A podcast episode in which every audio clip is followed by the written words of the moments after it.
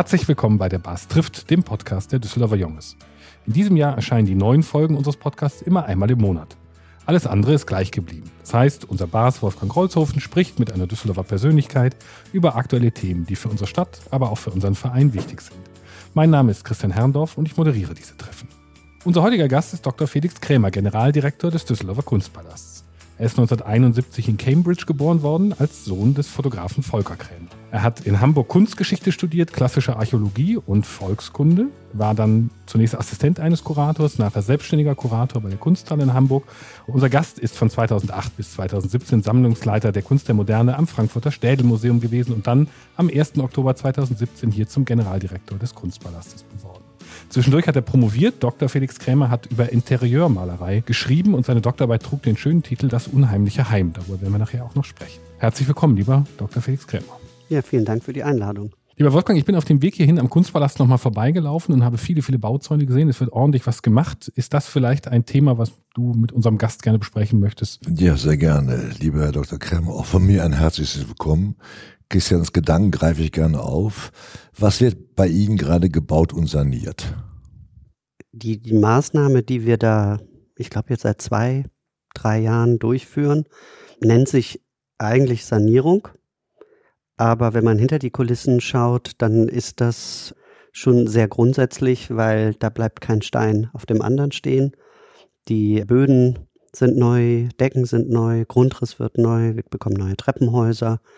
Und das ist eigentlich das erste Mal seit den 80er Jahren, dass der Altbau grundsätzlich angefasst wird und nicht Fix and Repair. Ich glaube, man kann sich da schon auf einen ganz neuen Kunstpalast freuen, wenn alles glatt geht, dann ab März nächsten Jahres. Wie ist der aktuelle Stand, das wollte ich gerade fragen, der Bauarbeiten und wann werden sie abgeschlossen sein? Wir brauchen ja einen Moment, um die Sammlung wieder einzurichten. Insofern sollten die Bauarbeiten dann Ende des Jahres hoffentlich abgeschlossen sein. Ich weiß nicht, ob ich da, also ich als Chef erfährt man ja die schlechten Nachrichten nicht immer als erster. Und mein Stand ist, es ist alles nach Plan. Und ich habe auch keine Zeichen, die mich irgendwie nachts nicht schlafen ließen. Aber ich meine, wir müssen ja nur die Nachrichten verfolgen, man muss nur die Preisentwicklungen verfolgen, die plötzlichen Schwierigkeiten mit Lieferungen und ähnlichem. Dann zusätzlich ist es ein Altbau. Altbauten halten gerne Überraschungen bereit. So, ich bin aber ein gnadenloser Optimist, sonst würde ich diesen Job nicht machen. Ich hoffe, dass alles tatsächlich so, dass wir nächstes Jahr, vielleicht in einem Jahr, dann bei uns im Restaurant, Café sitzen und ich durchatmen kann. Woran bemerken die Besucher, dass so umfangreich saniert wurde? Was jetzt? jetzt, also nächstes Jahr, wenn es fertig, wenn es fertig ist. Also äh, an allem. An allem. An allem. Ja. Also das ist Treppenhäuser, Aufzüge, Sammlungshängung, neues Restaurant. Da bleibt wirklich, also das ist kein Stern auf dem. Nee, also von außen wird man das hoffentlich sehen, dass der Innenhof deutlich höhere Aufenthaltsqualität hat dass äh, diese geflickte Pflasterungen und ähnliches, dass das nicht mehr da ist, dass die Bepflanzung und so weiter, dass das doch auch ein anderes Niveau als vorher hatte. Die Fassade ist ja historisch und das, die wird aufgearbeitet, aber die eigentliche Neuerung, die passiert dahinter. Bleibt das Glasmuseum eigentlich bei Ihnen? Ja, das wird sogar erweitert und äh, kriegt mehr Fläche als bis jetzt. Äh, das Glasmuseum kriegt einen eigenen Ausstellungsbereich, weil das wissen viele Düsseldorfer ja gar nicht, dass wir mit dem Glasmuseum wirklich weltweit in der obersten Liga spielen. Also es gibt wenige Sammlungen, die qualitativ, aber auch quantitativ so umfangreich sind in diesem Segment.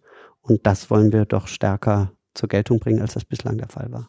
Muss man das über den Namen dann auch machen? Weil es, ich glaube, einer der Gründe ist, dass man das immer nicht im Kunstpalast vermutet. Ne? Also, dass es da nochmal ein eigenes Museum sozusagen gibt. Müsste man das da irgendwie separieren vom Namen her, dass man sagt Kunstpalast und Glasmuseum oder das Glasmuseum eigen? Das ist ja in der Vergangenheit versucht worden mit, würde ich sagen, überschaubarem Erfolg offenbar, ja. Weil sonst würden wir darüber jetzt nicht sprechen. Ich glaube, dass, also die Marke ist, ist Kunstpalast und unter der Marke Kunstpalast gruppieren sich verschiedene einzelne Felder, wie zum Beispiel auch der Robert Schumann Saal. Und äh, das Glasmuseum ist eine wichtige Abteilung. Der Begriff Museum ist bei jüngeren Leuten wirkt das mitunter abschreckend. Dann ist in Kombination natürlich mit Glas ähnlich wie bei Porzellan oder so, ne? Dann äh, Richtig, das ist nicht so wahnsinnig sexy in der Wahrnehmung vieler Jüngeren. Ich glaube, es ist wichtiger, statt über den Titel sich Gedanken zu machen, über die Art und Weise der Präsentation. Weil Glas ist eigentlich ein Material, was in einer Gesellschaft, wo es um Instagram und Selfie und ähnliches geht, also gerade bei, bei jungen Museumsbesuch ohne ein Selfie bei Instagram zu hinterlassen, das ist nichts. Und dafür eignet sich Glas und Glasinszenierung, Spiegelkabinette, hell, dunkel, Licht, Reflexionen. Damit kann man eine Menge machen.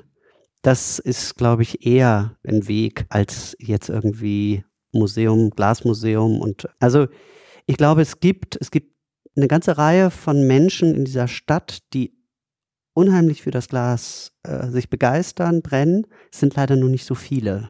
Und unser Ziel ist es, da alles für zu tun, dass es mehr werden. Wie ist es? Sie haben das Café bzw. Restaurant gerade schon angesprochen. Das war auf den Bildern, den Animationen immer schon sehr spektakulär aus. Was erwartet einen da? Wie wird das aussehen? Ja, das wird so aussehen, dass man unten im Durchgang, in diesem traditionellen Durchgang, hoffentlich ein Restaurant, Café hat, also eine Bespielung, die aber genauso wie das Grundkonzept, was ich verfolge, wir wollen sehr nahbar sein. Also wir wollen familienfreundlich sein, man, man soll nicht das Gefühl haben, dass man studiert haben muss, um sich ein Ticket eben im Kunstpalast kaufen zu müssen oder um Spaß zu haben. Also soll ein Ort sein, an dem man sich gerne aufhält. Und da ist das Restaurant, das Café einfach ganz, ganz, ganz zentral.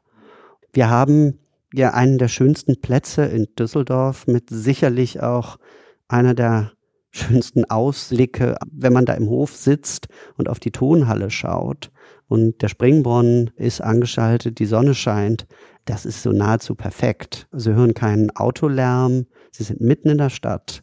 Und bislang krankte das Ganze ja so ein bisschen daran, dass man, man seinen Kaffee, man bekam keinen Kaffee, man konnte auch keine Tageszeitung, war verfügbar und auch Familien, für Familien war das auch nicht ganz einfach. Und da hoffe ich sehr, dass dann in einem Jahr es so aussieht, dass es dann eine Bestuhlung gibt, dann wird es dann Sonnenschirme geben und äh, mit dem Blick auf die Tonhalle bin ich da sehr optimistisch, dass das ein noch populärer Ort wird, als das in der Vergangenheit schon war.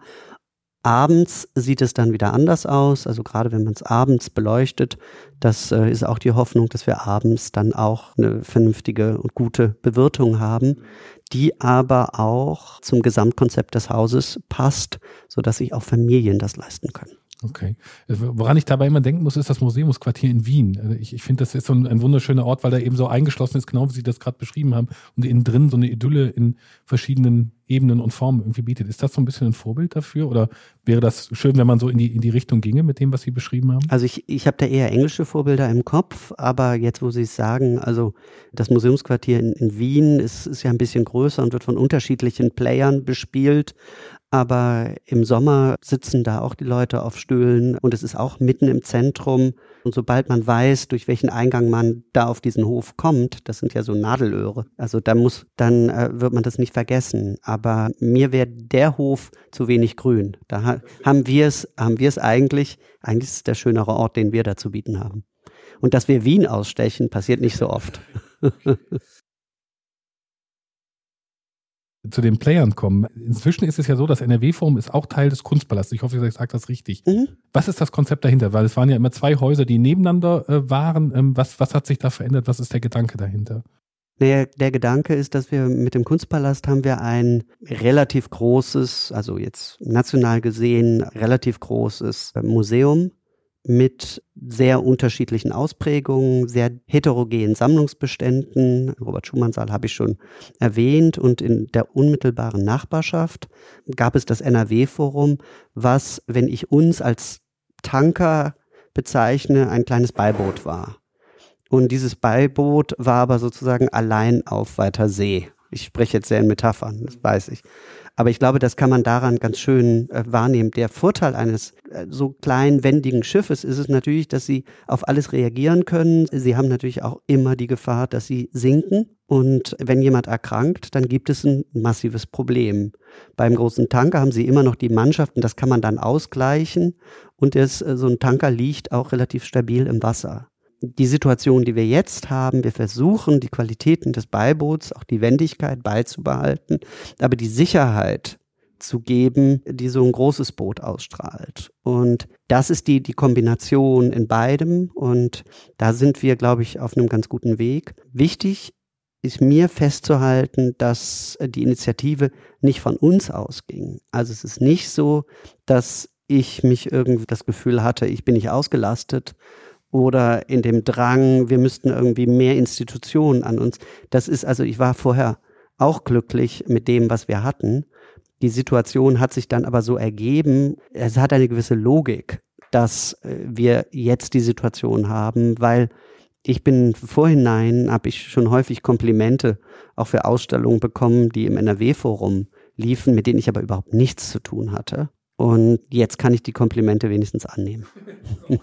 Wenn ich jetzt die beiden Häuser nehme und die Institution Ehrenhof noch in einen etwas größeren Kontext setze, dann gab es mal die Idee des blau-grünen Bandes. Mhm. Die ist in irgendeiner Form verloren gegangen äh, nach der Kommunalwahl. Bedauern Sie das oder inwieweit bedauern Sie das?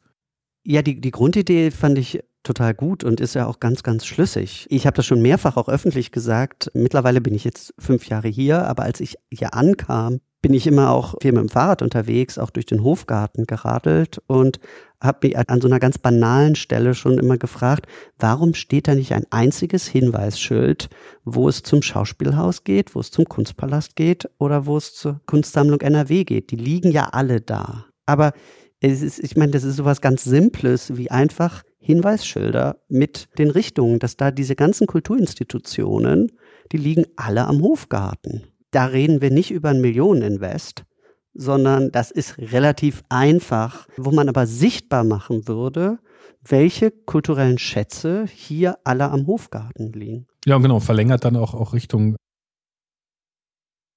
Genau, das war ja die Idee des Blau-Grün-Rings, die dann noch viel weiter gedacht war. Aber eigentlich das, was ich jetzt gerade erwähne, ist schrecklich banal und, und sehr praktisch gedacht. Die Idee war ja viel ambitionierter. Aber deswegen, ich bedauere das, weil glaube, wir, wir sagen häufig, dass es nicht sichtbar genug wird, welche kulturellen Schätze wir hier haben, wie viele Kulturinstitutionen auch hier eine zentrale Lage haben. Aber für mich wäre so ein ganz banaler Anfang einfach mal Hinweisschilder. Also es ist ganz simpel. Ich habe das schon ein paar Mal geäußert. Ähm, ich werde aber trotzdem nicht müde, weil das so eine ganz. Sie, Sie können durch die Stadt fahren und sehen immer dieses Kulturzentrum Ehrenhof auf den, den Hinweisschildern, wo mittlerweile, glaube ich, kaum jemand mehr weiß, was ist damit eigentlich gemeint. Weil dieses Kulturzentrum Ehrenhof ist jetzt nicht erst seit meiner Zeit, sondern auch vorher als Begriff taucht ja gar nicht in der Kommunikation auf.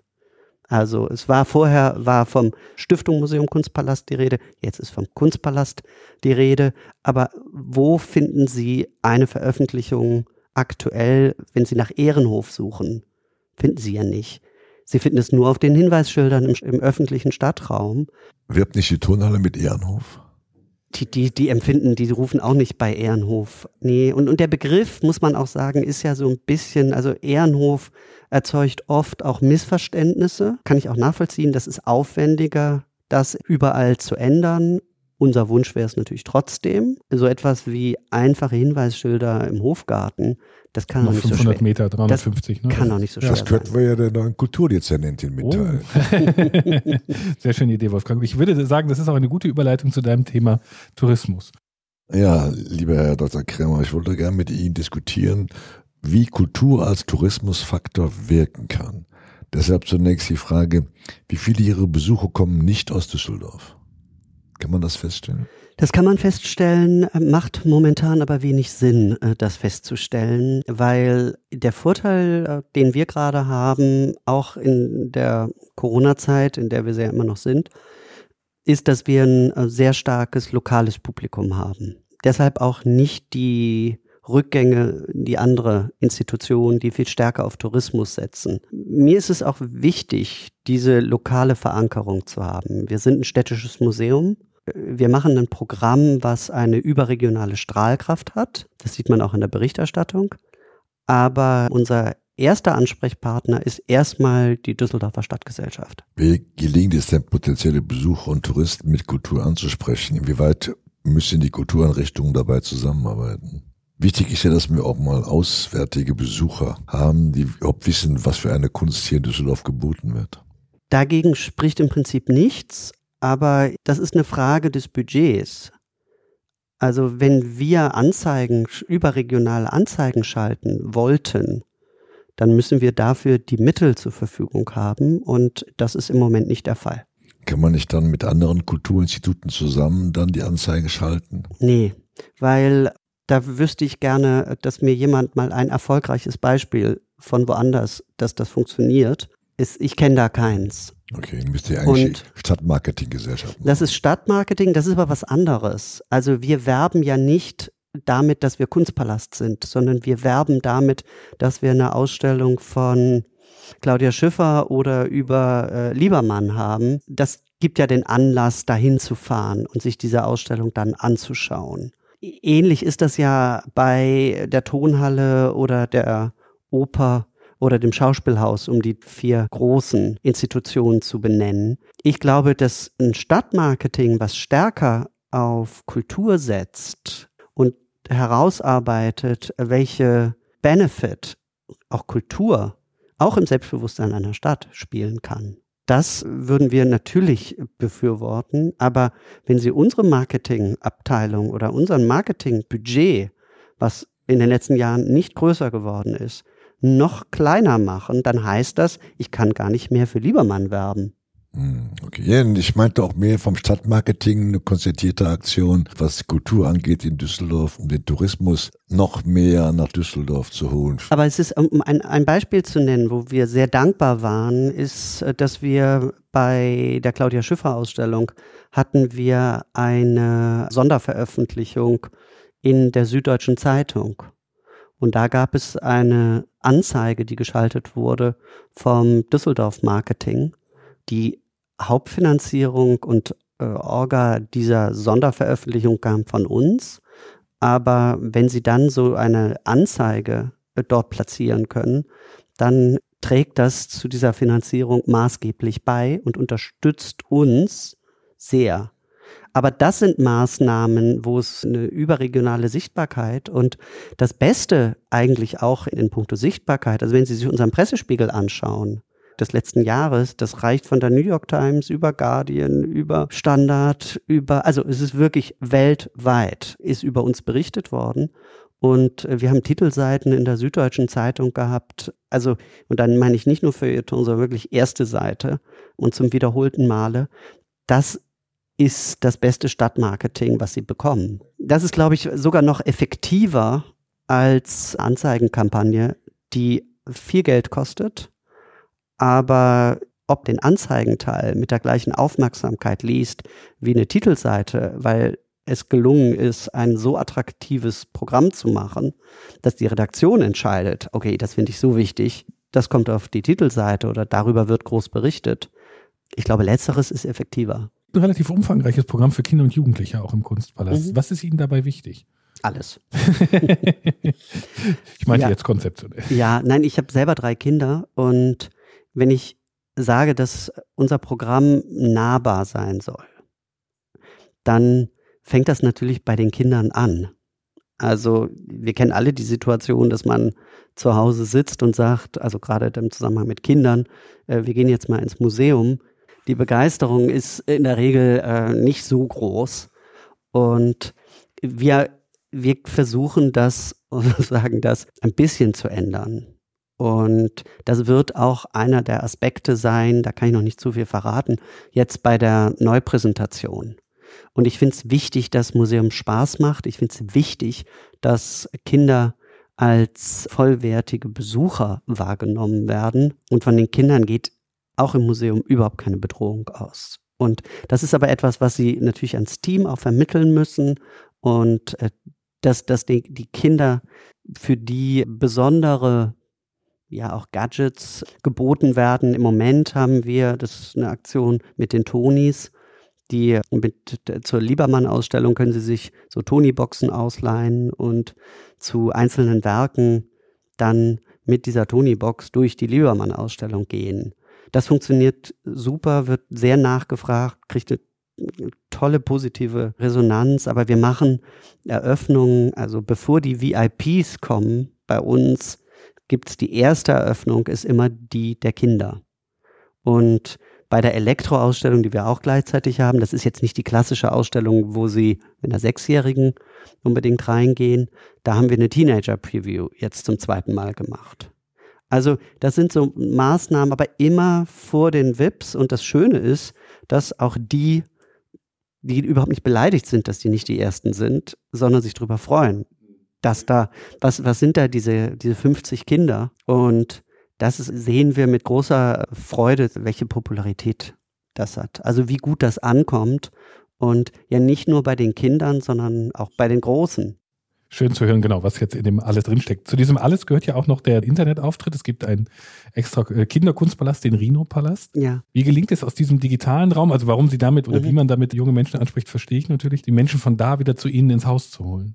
Genau, also Sie haben ja auch Kinder. Also insofern, Sie wissen das, was digital nicht existiert, das gibt's nicht in der Kinderperspektive. Und deswegen bin ich überrascht, dass wir nach wie vor das einzige Kunstmuseum in Deutschland sind, was eine eigene Internetseite für Kinder hat. Und diese, wir, wir kriegen Anfragen zu dieser Seite mittlerweile weit über Düsseldorf hinaus, dass die in Unterricht eingebunden wird, dass die Spiele endlich können die Kinder mal daddeln ohne dass äh, die Eltern sagen auch noch ja. Aber es ist immer die Verknüpfung zu Inhalten und das Ziel ist als Marke eine bestimmte Vertrautheit und auch äh, also zu Zeugen und zu äh, dem Museumsbesuch hinzuführen. Und wir können das nur machen, also wir haben das ja zusammen mit der Ergo entwickelt, weil wir da einen Partner haben, der das technische Know-how hat von uns kommen die Inhalte und gemeinsam sind wir aber dann so stark, dass man, glaube ich, ein Produkt entwickelt hat, was tatsächlich beispielhaft ist. Ja, für unsere Zuhörerinnen und Zuhörer. Was ist aktuell im Kunstpalast zu sehen und wie lange noch? Also im Moment laufen zwei Ausstellungen und trotz der Bauphase war es uns ganz wichtig, dass wir nicht dicht machen, dass wir nicht schließen, sondern obwohl es zusätzlich eine ziemliche Belastung ist, gleichzeitig so ein komplett neues Museum zu bauen und ja. auch neu zu denken, das Ausstellungsprogramm fortzuführen, weil der Kollege fragte letztens, was haben wir eigentlich früher gemacht, als wir nur Ausstellungen gemacht haben. Und das Programm ist, glaube ich, auch so attraktiv. Also im Moment kriegen sie am Wochenende kaum Karten. Also es ist wirklich gar nicht so leicht, am Wochenende in den Kunstpalast äh, zu kommen. Deshalb auch die dringende Empfehlung, das unter der Woche zu tun. Aber wir haben zwei ja sehr gegensätzliche Projekte. Einmal Max Liebermann, deutscher Impressionist, und zwar das erste Mal aus einer europäischen Perspektive betrachtet, also diese Verbindungen, die er hatte, auch äh, also nach Frankreich sehr früh und es gab den Deutsch-Französischen Krieg und wie er dort aufgenommen wurde, das sind sozusagen Fragen. Das heißt, in der Ausstellung haben sie Van Gogh, sie haben Monet, sie haben Manet, Pissarro und erstmals mit Liebermann zusammen. Das ist das klassische Angebot. Und dann haben wir die Elektroausstellung von Kraftwerk bis Techno, die sehr in guter und, und intensiver Zusammenarbeit mit Ralf Hütter vom Kraftwerk entwickelt wurde. Und die ganze, also ich, es ist wirklich so die lauteste Ausstellung, die ich je gemacht habe. Und äh, es ist toll zu sehen, wenn man äh, vor dem Haus steht, weil es gibt ja nur einen Eingang und es gibt auch nur ein Ticket. Sie können mit ziemlicher Sicherheit sagen, okay, der will zu Kraftwerk und der äh, denkt eher Liebermann. an Liebermann. Aber in der Aus, also weil es eben nur ein Ticket gibt und das gibt es ganz bewusst, weil ich die Hoffnung damit verbinde, dass derjenige, der vielleicht vorher sagt, also für Liebermann hätte ich mir kein Ticket gekauft, äh, da wäre ich nicht extra hingegangen, dass der dann diese klassische Malerei, nachdem er bei Elektro war, weil er ja dafür bezahlt hat, auch sich das, und der Deutsche ist ja zum Glück so, dass wofür er bezahlt hat, ja. das wird dann auch verlangt. Wie beim, ähm, wie beim Essen. ja, dass der dann äh, für sich vielleicht den Liebermann entdeckt und umgekehrt. Und da haben wir viele, viele Berichte dass das funktioniert. Und nachdem es am Anfang für ja, ein bisschen Erstaunen gesorgt hat, zählt das mittlerweile auch zu dem Markenkern, dass wir völlig vollkommen unterschiedliche Ausstellungen machen und wie ich am Anfang versprochen habe, es ist im Prinzip ist alles möglich, Hauptsache keine Langeweile.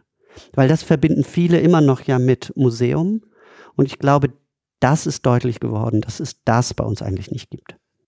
Kraftwerk ist ja im Ausland populärer als in Deutschland selber. Das heißt, dass sie müssten ja dann auch automatisch dann auch ausländische Besucher heranziehen, oder? Das ist, das ist auch der Fall. Ne? Also es ist kommen, aber es, wir sind an der Stelle, muss man wieder äh, auch sagen, der Städtetourismus ist noch nicht auf dem Niveau vor Corona. Es ist, mm, trotzdem finde ich es richtig, dass wir das Projekt gemacht haben. Aber wir haben das auch bei Claudia Schiffer gesehen, wo wir sehr, sehr viel, der Katalog auch in der Buchhandelsausgabe äh, sehr schnell ausverkauft war, weil Leute dann in Hamburg, in Stuttgart oder in München, die haben sich dann einen Katalog gekauft, sind aber nicht, nicht unbedingt okay. in die Ausstellung gekommen, weil man einfach noch nicht wieder so reist. Wann zeigen Sie zum Beispiel die große Fotosammlung, die der Kunstpalast vor wenigen Jahren gekauft hat? Die haben wir ja schon gezeigt in einer großen Präsentation und damit ist dann auch gut, weil so eine Sammlung ist, wir zeigen ja auch nicht die Gemäldesammlung oder die Skulpturensammlung, sondern die werden in der Neupräsentation, werden Teile davon immer zu sehen sein, genauso aber auch wie der grafische Bestand. Und das ist Sinn und Zweck einer solchen Fotosammlung, dass man damit arbeiten kann. Wir machen jetzt im Herbst eine Ausstellung mit Evelyn Richter die Becherpreisträgerin war, also als es das erste Mal vergeben worden an Evelyn Richter. Da äh, werden auch Teile der Bestände auch aus der eigenen Sammlung kommen. Aber so arbeitet man ja grundsätzlich mit den Sammlungen. Das Besondere war an dem Erwerb, dass wir auf einen Schlag eine eigene Sammlung haben. Also vorher war das eher vereinzelt und man muss aber auch so realistisch sein, dass ob das Volkwang ist oder Museum Ludwig, man nicht auf einen Schlag zieht man da nicht gleich. Okay. Ja, wir kommen schon wieder fast zum Ende unseres Wirklich? Podcasts. Ja. Es geht immer unheimlich schnell. Es kommt die berühmte Abschlussrunde von Christian. Schnelle Fragen, schnelle Antworten, Christian. Die funktioniert nach einem relativ einfachen Prinzip. Sie kriegen eine Frage, zwei Antwortmöglichkeiten, dürfen eine der beiden Möglichkeiten nehmen, beide nehmen oder sich eine neue Antwort ausdenken.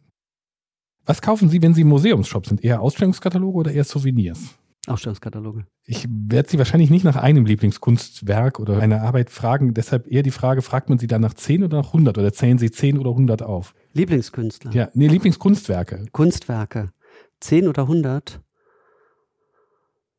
100. Ich hatte es vermutet. Auf der Kinder-Internetseite, über die wir vorhin schon mal gesprochen haben, wo sind Sie da besser? Im Memory oder im Quiz? Quiz. Memory bin ich ganz schlecht. Ich hasse es. die Figur, aber auch der Vogel ist ganz schlecht. Ja, das ja. ist der große Vorteil. Zumindest auf dem unteren Level habe ich den mehrfach geschlagen. Was war düsterer? Ihre Doktorarbeit mit dem Titel Das unheimliche Heim, wir haben vorhin darüber gesprochen, oder die Ausstellung Schwarze Romantik, die Sie mal in Frankfurt gemacht haben? Schwarze Romantik. Woher dieser Hang zum leicht dunklen? Es ist tatsächlich sogar so, dass wir eine Ausstellung zum Thema Horror gerade äh, vorbereiten. Oh. Also es, es, wird noch düsterer im, im Kunstpalast ich, ich, wenn ich Ausstellungsprogramm mache, dann schaue ich mir, äh, schaue ich mich sozusagen auch in der Populärkultur um. Und da finde ich es schon faszinierend äh, zu sehen, welche Präsenz dieses Genre hat. Dass das aber kaum in Aus, also Kino, Streamingdienste, Spielen, Musik und, und so weiter. Das ist überall gibt es, ob das Death Metal ist, ob das Horrorgenre ist. Also es ist wahnsinnig verbreitet, auch belletristisch. Nur wenn Sie sich Ausstellungen anschauen, findet es so gut wie gar nicht statt. Warum? Und gerade äh, wenn man so etwas feststellt, dann, und so ähnlich war auch die schwarze Romantik damals oder auch mein unheimliches Heim, dass man schaut sehr genau und analysiert und reagiert dann darauf. Ja, liebe Zuhörerinnen und Zuhörer, damit sind wir schon wieder am Ende unseres heutigen Podcasts angekommen. Ich danke ganz herzlich unserem Gast, Dr. Felix Krämer, unserem Moderator Christian Herndorf, unserem Produzenten Thorsten Runte vom Podcaststudio.nrw sowie den Ideengeber Ludolf Schulte und Vizebass Sebastian Juli, dem Interpreten des Jungesliedes Mario Velvo.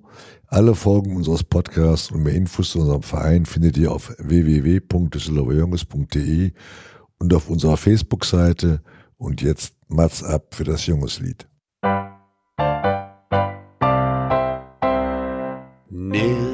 Nirgends ob die schöne Welt mich das Leben so gefällt, als wo ich min Heimat fang, als ne Düsseldorfer Jung, als wo ich min Heimat fang, als ne Düsseldorfer Jung.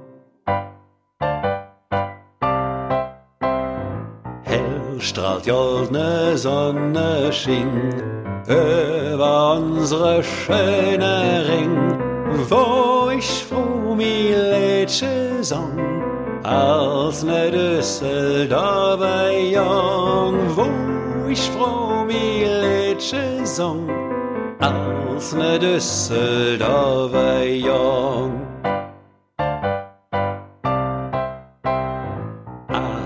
Dat war so nett, wat min Mam gesungen het, wenn ich op ihr Schüss gesprung, als ne Düsseldorfer Jung, wenn ich op ihr Schüss gesprung, als ne Düsseldorfer Jung. Dies ist eine Produktion von podcaststudio.nrw.